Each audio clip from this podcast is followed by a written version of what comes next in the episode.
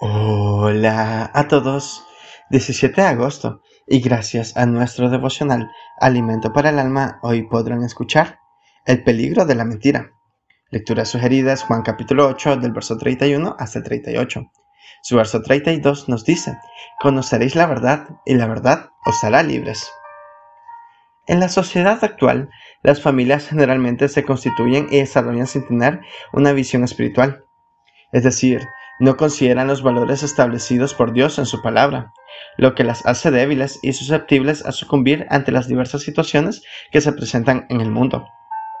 Participar en acciones o actividades que, si bien pueden ser aceptadas y aprobadas en la sociedad, pero que no agradan a Dios, muchas veces nos llevarán a mentir, lo cual no solo contaminará nuestra vida, sino también podría contaminar a la familia.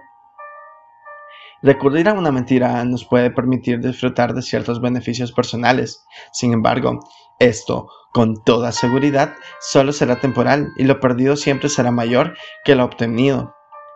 Lo mucho que se pueda ganar con mentiras, injusticias, delitos, fraude, sobornos, coimas, negocios turbios, es nada comparado con las inevitables consecuencias que esos actos conllevan.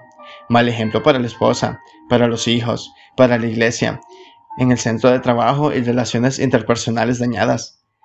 La mentira nos llevará a perder la integridad, el buen testimonio, pero sobre todo la aprobación de Dios.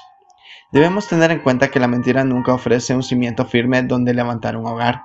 Vivir en verdad no es solo creer en Cristo como Hijo de Dios, sino que también requiere obedecer su palabra y ponerla en práctica. No es solo una aceptación intelectual, sino un genuino compromiso con Cristo.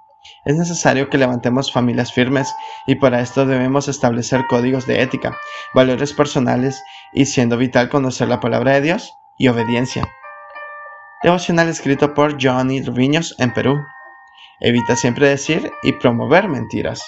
Muchas gracias por escuchar.